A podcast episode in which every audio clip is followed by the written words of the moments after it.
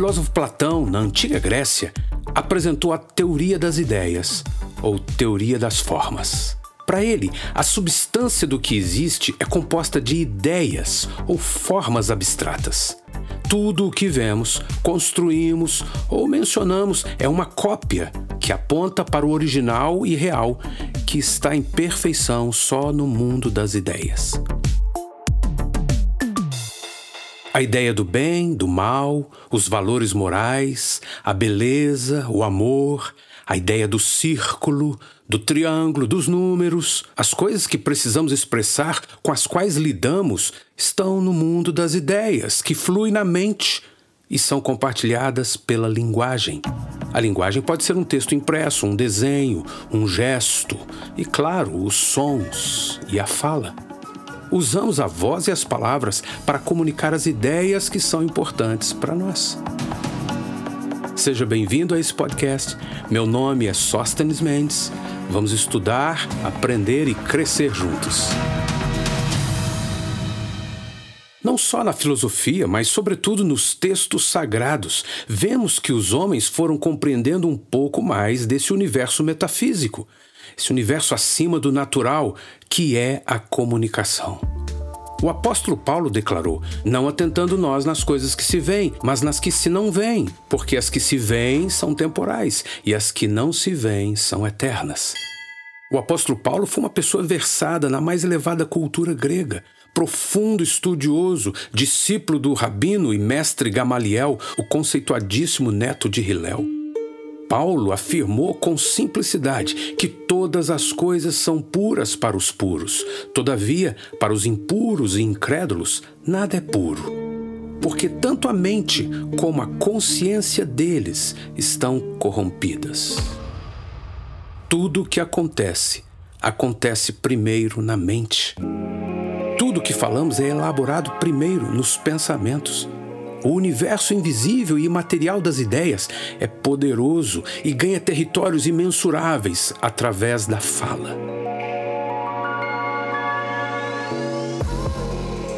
Não podemos deixar que as palavras que ouvimos ou falamos produzam caminhos para ideias pessoais distorcidas ou irreais. Precisamos entender qual é a ideia concreta do que está sendo dito, daquilo que nós e os outros estamos trabalhando para comunicar. Preconceitos são fortalezas, fortalezas danosas. Preconceito é uma ideia que construímos antes de qualquer apuração a respeito de alguém ou de alguma coisa e que afeta nossa forma de pensar, de receber informações, de falar e agir. Pergunte sempre a você mesmo: por que eu penso assim? Por que eu sinto assim? Por que isso me afeta dessa forma? Por que não quero? Por que resisto? Por que discordo? Por que concordo? Por que me calo? Por que eu grito? O exame crítico, a reflexão que abala e desmonta preconceitos, começa com autoconhecimento e sabedoria sabedoria para ouvir sem rebater, sabedoria para ouvir com abertura ao outro. O mundo das ideias pode ser acessado e trabalhado por cada um de nós para ser organizado, confrontado, alterado ou bem consolidado. Se você tem o costume de generalizar, apressar-se nas conclusões com julgamentos emocionais ou evitar esforço na comunicação, mude. Mude já. Transforme-se. Peça ajuda, experimente algo novo que vai te levar a outro patamar de excelência na comunicação, leveza e paz. Cuide do seu universo de ideias e significados.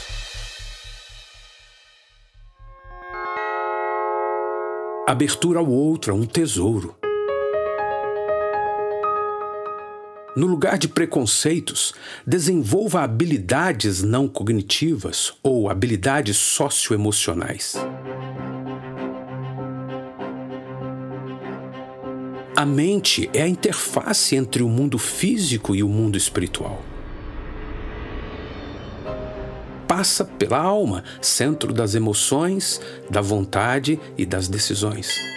A abertura ao outro, que é uma habilidade socioemocional, nos permite tempo e recursos para a mente vencer fortalezas, desfazer autodefesas e elaborar um caminho mais excelente na comunicação, visando alcançar o propósito de realmente tornar comum informações e afetos construtivos.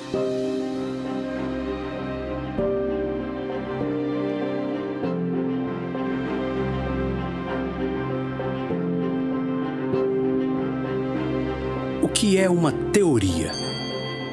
Segundo Edgar Morin, teoria é um sistema de ideias que estrutura, hierarquiza, verifica o saber para descrever a ordem e a organização dos fenômenos que aborda. Até que se torne uma lei, toda teoria está aberta a confrontos ou aperfeiçoamentos. Talvez o que esteja te fundamentando para um discurso ou sentimentos seja só uma teoria. O que é doutrina? Doutrina é uma teoria fechada para transformações. Isso ocorre por rigidez dos homens ou por natureza da lei. As doutrinas se estabelecem como fortalezas invencíveis, mas podem um dia cair ou se desintegrarem com o tempo somente a palavra sagrada. A Bíblia é uma doutrina, uma lei por natureza, pois seu núcleo e tudo mais é Cristo. É claro que um monte de gente fez um monte de confusão com as interpretações particulares que chamam religiosamente de doutrina. O direito tem doutrinas, a religião cria doutrinas, mas a vida precisa ser leve e aberta a mudanças. Nossa comunicação precisa ser assim. Nunca deixe que suas doutrinas pessoais, e eu não falo aqui das crenças espirituais verdadeiras, não, nunca deixe que doutrinas te impeçam de ouvir com atenção e abertura.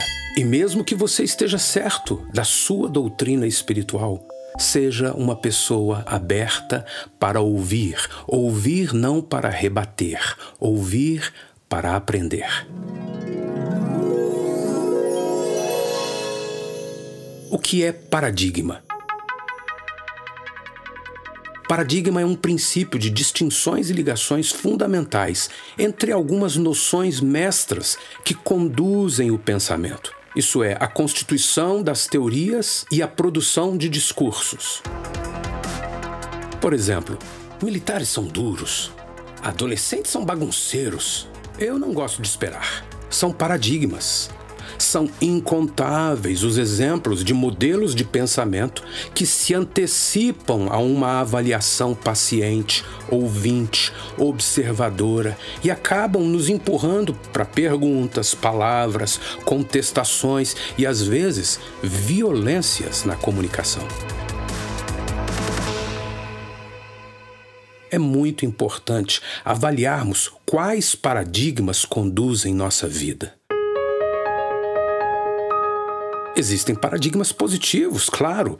Eles nos ajudam a agir de forma graciosa e frutífera, coerente e sábia.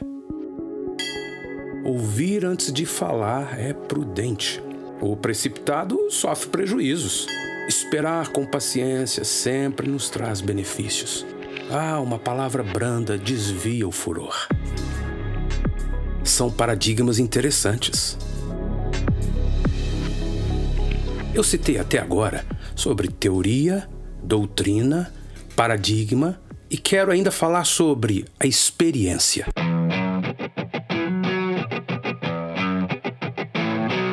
Experiência é algo necessário, mas não é suficiente. Por ela, nós adicionamos informações, construímos valores e habilidades, construímos conhecimento. Claro, outras vezes não. Pouco se transmite das informações aprendidas na experiência pessoal. Como uma foto que nunca mostra a plenitude das emoções de estar em determinado lugar, assim são nossas tentativas de transmitir o que arquivamos com nossas experiências pessoais. Podemos até contar algumas coisas, mas o melhor é que cada um tenha suas experiências. Falo isso em relação a qualquer questão da vida. Portanto, experimente tudo que se faz necessário experimentar. Experiência não é suficiente, mas é algo necessário. Experimente conferir se você não está agindo ou reagindo na comunicação de forma cega, sem autoavaliação, sem autocrítica, sem ponderações sábias. Experimente avaliar isso. A gente não pode deixar de observar que muitas coisas podem ser aprendidas sem que tenhamos que passar certas experiências. Isso, inúmeras vezes, é sabedoria e nos poupa tempo, dinheiro, nos poupa dor. Experimente ouvir para aprender, não para rebater. Experimente ouvir, pensar e aprender antes de falar. Experimente considerar que o outro tem coisas importantes a compartilhar, mesmo que nos afetem ou desmontem algumas das nossas razões, quem sabe algumas das nossas teorias.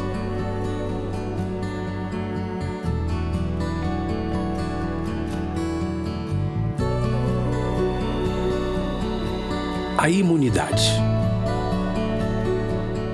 Cada pessoa cria seus sistemas imunológicos em função de suas experiências e fortalezas, em função de suas ideias e ideologias. Muita gente até passa por experiências importantes, mas não percebem nada ou resistem e não recebem muito, não crescem nossas experiências na comunicação, nos relacionamentos interpessoais, elas não podem ser cercadas de imunidades. Precisamos ser atenciosos, abertos, humildes, prontos a ouvir, a servir, prontos a mudar, reconhecer, compartilhar. Hum, tô ouvindo, vai. Tá bom, pode falar. Tô nem aí. Deixa ele. Baixe a guarda. Não vá para um diálogo, uma experiência que te trará elementos valiosos, cheios de escudos, de imunidades. Deixe de lado as teorias, doutrinas e paradigmas. Experimente não usar autodefesas, mas receber, processar e dar feedbacks com humildade e mansidão. Alimente o processo de comunicação com palavras sinceras, leves e construa junto. Diálogos, conversas, relacionamentos são experiências construtivas.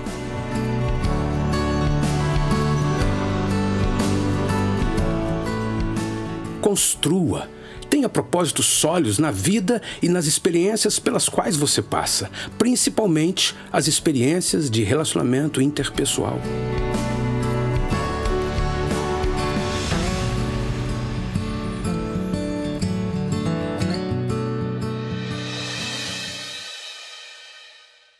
Somente os propósitos eternos podem nos conduzir sabiamente a buscas por novas experiências com informações concretas, verdadeiras. Somente assim podemos ampliar o conhecimento em bases de pensamento sempre sensível. Seja uma pessoa que tem propósitos terrenos, mas também propósitos eternos.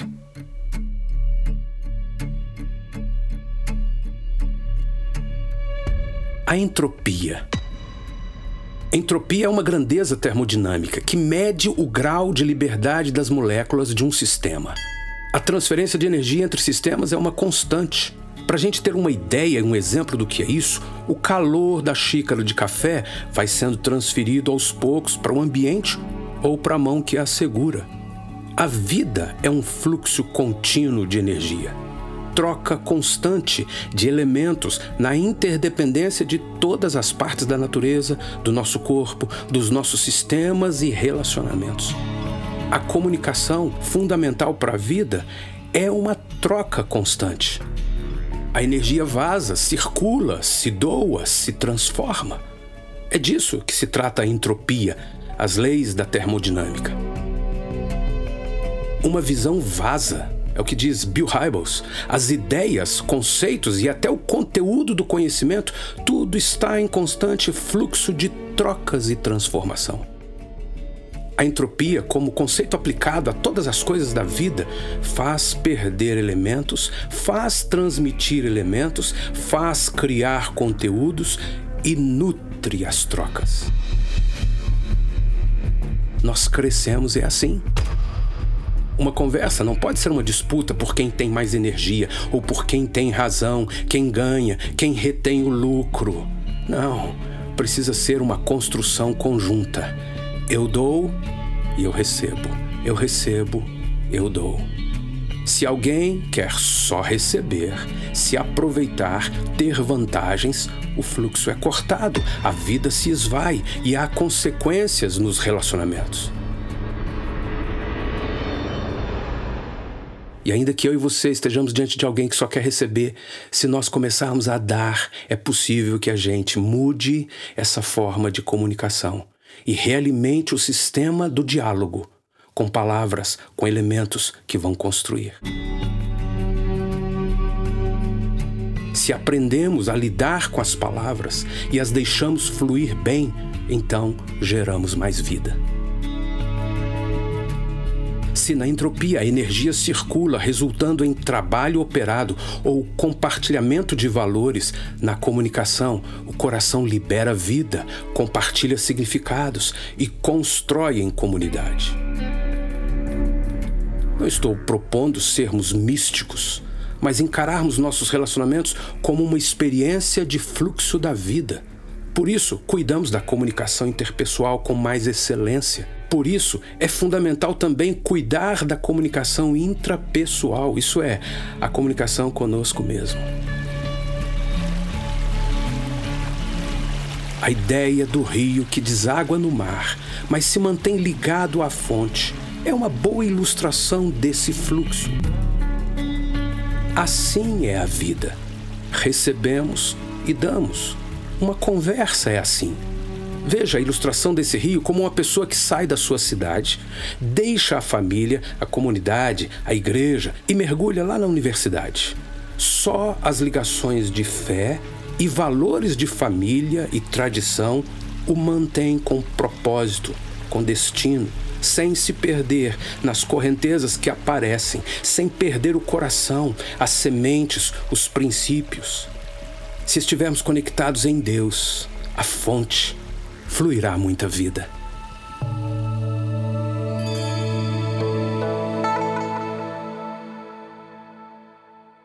Os sistemas de ideias cultivados e protegidos por uma pessoa não aceitam sofrer riscos ou danos. Se isso acontece, é ativado insegurança, temores, culpa, raiva, ira, todo tipo de autodefesas.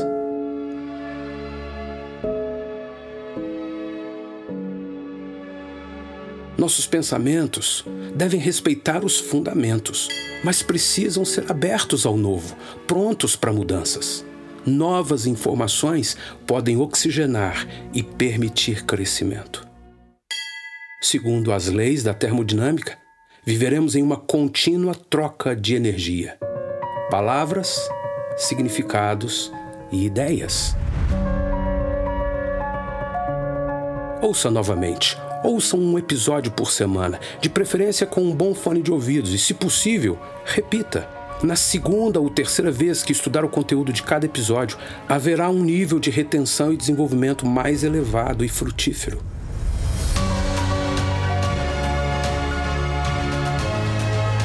Deixe o fluxo correr.